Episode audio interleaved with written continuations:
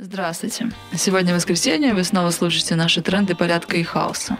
Это эпизод 19. Вот главные сюжеты на повестке недели. 1 сентября 2020 года погиб анархист и антифашист Алексей Сутуга, также известный как Сократ, наш давний товарищ и активный участник автономного действия. Сократ дважды попадал в тюрьмы, но никогда не отказывался от своих убеждений. Мы всегда будем помнить его. Издательство «Радикальная теория и практика» готовит книгу о Сократе.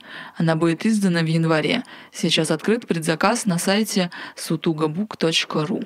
Не так давно мы публиковали на сайте автоном.орг статью «Выборы в Госдуму не иметь отношения». В ней мы объясняем, почему нет смысла участвовать в грядущих выборах, даже если какие-то кандидаты в депутаты кажутся вам симпатичными ребятами. Однако мы не призываем их к бойкоту, поскольку он тоже не приведет к какому-либо положительному результату.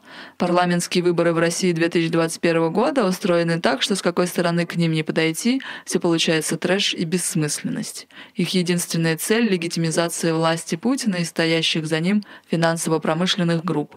В целом лучше эти выборы вообще не трогать, разве что в надежде на уличные протесты по их итогам. Московские власти объявили, что в октябре заработает система оплаты проезда в метро с помощью автоматического распознавания лиц. Эта же система будет отслеживать маршруты перемещения лиц, представляющих интерес.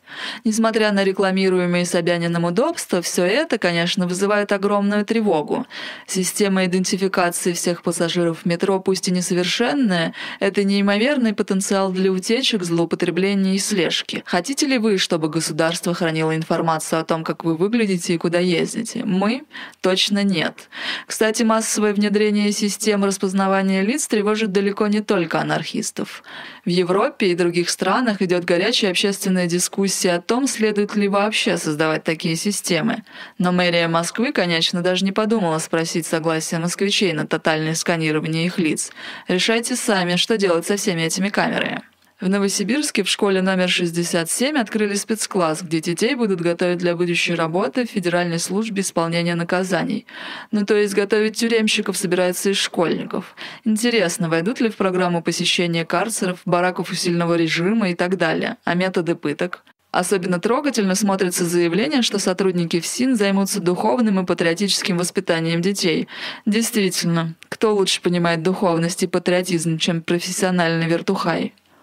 Кстати, о том, как работают тюремщики. Фигурант дела сети Виктор Филенков доехал по этапу до исправительной колонии в Оренбурге. И вот уже почти месяц находится то в карантине, то в штрафном изоляторе. Тем не менее, настроение у Виктора бодрое, и, как сообщает Rupression, он передает нам, что кичи бояться в тюрьме не сидеть. Пишите Виктору и другим политзаключенным письма. В одном из прошлых выпусков мы писали о кейсе Вкусвилла, который предпочел удалить рекламу с лесбийской парой и даже извиниться перед организацией «Мужское государство», развязавшей травлю в интернете.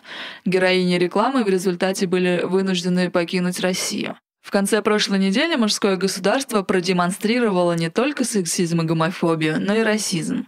С помощью травли в сети они побудили сеть доставки Йоби да Йоби извиняться за рекламу с участием чернокожего мужчины, якобы посягнувшего на русских женщин, которых патриархальные радикалы считают своей коллективной собственностью. Вдохновившись успехом, соратники мужского государства взялись за сеть ресторанов Тануки.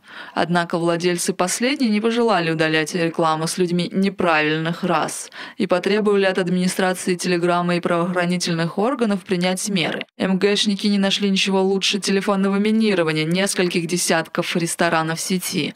А 2 сентября появилась информация о задержании основателя мужского государства Владислава Позднякова на границе с Азербайджаном. Подробно Подробности задержания пока предпочитают не разглашать.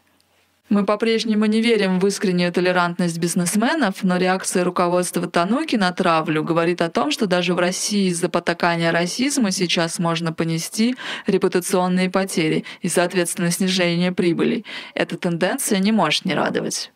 Ну вот и все на сегодня. Напоминаем, что в трендах порядка и хаоса участники автономного действия дают либертарные оценки текущим событиям. Слушайте нас на YouTube и на SoundCloud. Заходите на наш сайт автоном.org. Пока.